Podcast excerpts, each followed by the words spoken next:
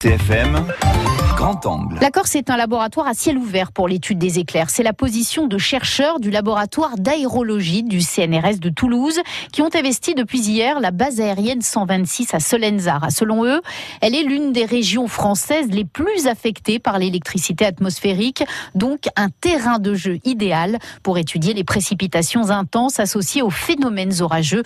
Dominique Lambert est chercheur mais aussi enseignant à l'université Paul Sabatier de Toulouse. Alors la Corse, ben, vous le savez bien, hein, est souvent affectée par des, épisodes orageux qui peuvent être euh, très subis et souvent, et souvent assez violents. Les mesures de, de, l'organisme météorage montrent que la Corse est une des régions de France métropolitaine les plus affectées par les, les phénomènes électriques. C'est donc sur notre île qu'une vingtaine de spécialistes va passer un mois sur Terre, dans les airs, pour détecter les phénomènes orageux à travers un dispositif inédit en Europe, positionné depuis hier après-midi sur le tarmac de la base aérienne de Solenzar.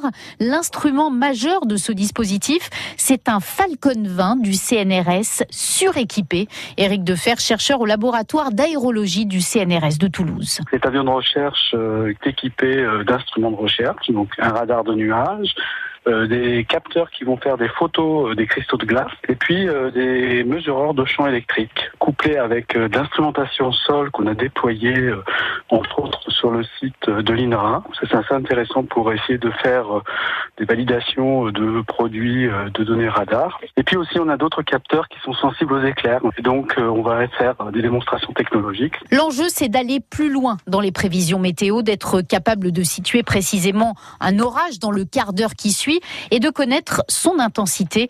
Dominique Lambert, enseignant-chercheur. Les observations et les mesures qui vont être faites pendant le mois qui vient sont de la plus grande importance pour nous pour caler, calibrer nos, modèles de, de prévision, non seulement à l'échelle, à grande échelle, donc pour l'évolution climatique, mais aussi à très courte échelle, même pour la prévision des, des, des orages qui vont se déclencher dans l'heure qui vient.